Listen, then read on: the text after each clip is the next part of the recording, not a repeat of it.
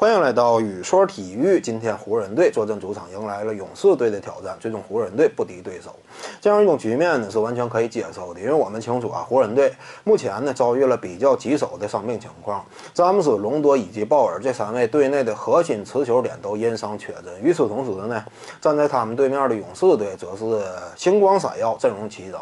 相对比之下呢，这样一种阵容实力的差距那是显而易见的。输球呢，甚至可以说是在计划之内的。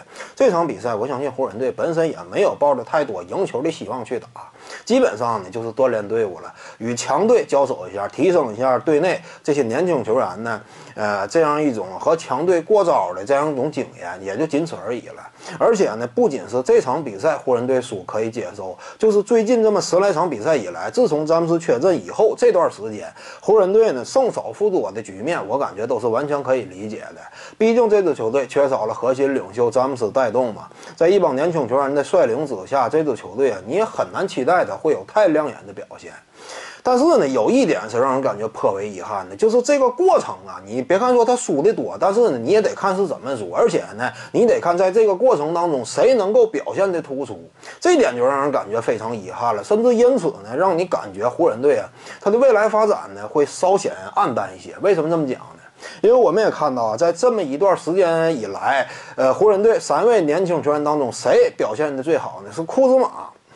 有些观众可能会说，那库兹马表现好，你有任何意见吗？我没有意见。但是呢，我感觉啊，库兹马表现好，对于湖人队，他最近这么两三年以来惨淡经营的方式，呃，收集了一些选秀权，呃，悉心的培养。你从这个方针战略的角度来看的话，那么对于湖人来说呢，目前这样一种局面，并不是他一早就愿意接受的。因为我们清楚，对于湖人队来说啊，队内的三位主要的年轻球员英格拉姆、鲍尔以及库兹马，他最希望看到的是一种什么样的三人之间的格局呢？最希望看到的，那就是经过一段时间的培养和锻炼之后，英格拉姆出类拔萃，打出了最佳的表现。其次呢是鲍尔，在鲍尔之下是库兹马，也就是说库兹马是最末的、最不起眼的。库兹马。如果说打不出来的话，那么对于湖人来说呢，战略上损失也相当有限，毕竟顺位就不高嘛。如果说库兹马能打出来，其实呢，意义也是一般般的，因为我们也能够看到，就是库兹马呢，他确实能成长为一个非常不错的这么一个技战力。但是呢，你真要是说他期待他成为一个什么样的球星级别的这么一个运动员，呃，很难达到这样一种预期。这就是库兹马身上啊，呃，因为自身天赋的不足带来的一些这个上限比较低的这么一个硬伤。因此呢，对于湖人来说，他理想的局面是英格拉姆打的最最好，鲍尔其次，库兹马第三。但现在经过现实检验，目前湖人队三位年轻球员呈现怎样的格局呢？正好调过来了，库兹马成为了当中最突出的一位球员。那这种局面呢？那相应来讲啊，就是湖人队他整个的未来发展呢，他这个计划都会因此稍有变动。因为毕竟目前呢，库兹马你确实有点按不住了。就他在赛场之上，我们清楚啊。其实你从湖人队啊，对于库兹马以往那样一种态度，你就能够看出湖人队对库兹马是有所轻视的。这个也正常，道理呢就刚才我讲的，上限确实偏低嘛。所以呢，自从库兹马进入联盟之后，他在湖人队内拥有的资源呢，那就相当有限。另外两位，无论是应该格拉姆还是鲍尔呢，在队内基本上都是稳稳能够坐住首发位置的。球队呢，给他们以大量的信任和球权的支持。你别看说有一段时间啊，鲍尔因为说一些言论问题，使得湖人队呢说，哎，你这这个要竞争首发位置，但其实呢，经过事实的检验，我们发现湖人队也就是吓唬一下，因为毕竟我要是不用鲍尔的话，那么对于湖人来说呢，他也是本身对于球队来说，对于球队的长远规划来说就是不利的。所以呢，湖人队对于另外那两位啊，那可可以说是悉心的培养，但是对于库兹马呢，基本上呃有点自生自灭的意思，就是在队内培养资源有限的情况之下，是不会向你这块有任何倾斜的。但是呢，不得不说，库兹马真就是非常争气，在这样一种逆境环境当中强势生长。就是在不利的局面之下，哪怕你不给我培养资源，但是呢，我从替补打起，一步步靠着自己的努力，一步一个脚印，一步一个攀登，逐渐的达到了目前这样一种有点不太可动摇的位置了。就是当下库兹马，我们清楚啊，目前职业生涯呃打到现在呢。是得得分上三十的比赛有三十场，上四十的比赛还有一场。你相对比之下，你可再看看这个英格拉姆呢？呃，目前职业生涯打了快三年了，得分上三十的场次只有区区一场，这是什么概念呢？我们清楚啊，英格拉姆那是被湖人认为是一种什么样的类型呃去培养？那是一个超级得分手这样一种角色。模板是凯文杜兰特嘛？但是经过现实检验呢，他在进攻端输出这块打了三年就有一场三十加，你能想象吗？所以呢，就是英格拉姆的表现确实有点太惨淡了。相对来讲，你再看这个森林狼队的维金斯呢，四十加的比赛目前就有七场之多呀。为什么维金斯他能领那么一份大合同呢？是他扬声篮球枸杞打法，但是呢，维金斯。在输出领域，那偶尔露一下峥嵘，那确实挺吓人的。能够看出他这样一种天赋，在场上是有起码的进攻端爆炸力的兑兑现的。而英格拉姆这块就稍显这个很难让人满意了。所以呢，在这样一种局面之下，目前湖人队面对的情况呢，就是这三位年轻球员英格拉姆、鲍尔以及库兹马。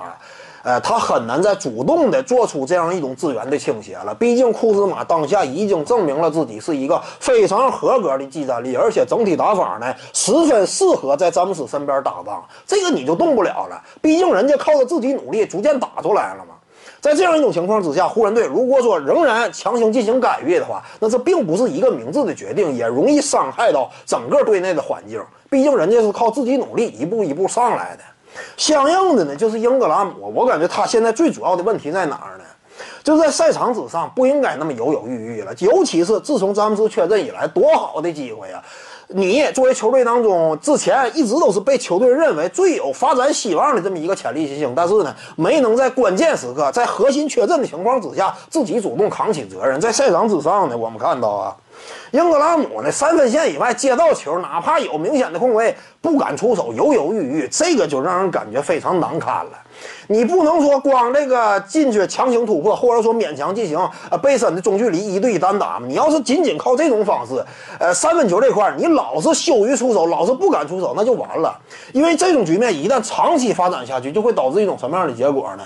我越不敢投三分，导致呢我就越倾向于向内勉强突破以及中距离单打。越是这么打的，对方的针对性就越明确，因为对方也清楚你在三分线以外基本没有太多威胁嘛。对方针对性越强，你的效率就越低。效率越低，你的信心就越来越受到影响和打压。在信心被打压的情况之下，进入到一个新的恶性循环当中。任何一个角度，在场上任何一个位置，你逐渐进攻端没有那么强烈的自信了，这就逐渐就要废了。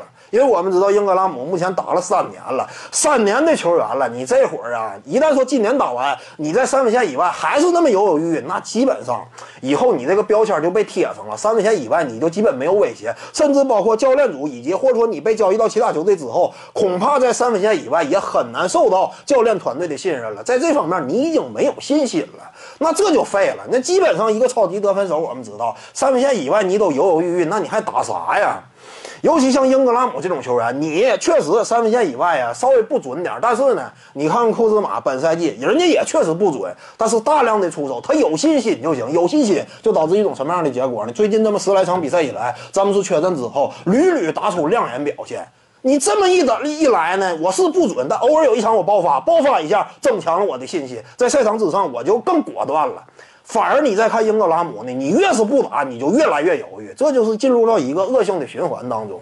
所以呢，我感觉英格拉姆接下来你这不要有任何犹豫。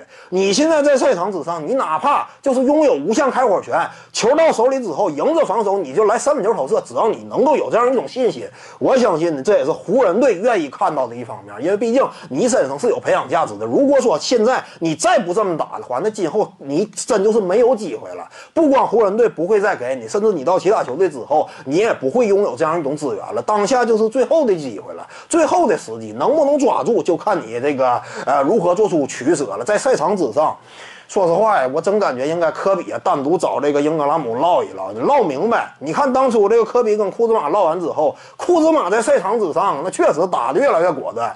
你再看这个爵士队多诺万米切尔，我们也清楚之前那这个三分球投射也是铁的要命一般，但是呢本赛季是我很铁，但是我照样大量出手。你看现在呢，基本上爵士队被米切尔啊又带回到西部前八了，这就是效果嘛。所以呢，相对比之下，英格拉姆。必须得果断了。现在开始呢，球到了手里之后，你什么叫传球啊？你先把自己自信打出来，你在进攻端先有所表现，今后等到詹姆斯回归之后，你才能够更好的分担詹姆斯的压力嘛。本期呢就跟您各位聊这儿，如果喜欢本视频呢，点击屏幕右下角订阅，咱们下期再见。各位观众要是有兴趣呢，可以搜索徐静宇微信公众号，咱们一块儿聊体育，中南体育独到见解就是语说体育，欢迎各位光临指导。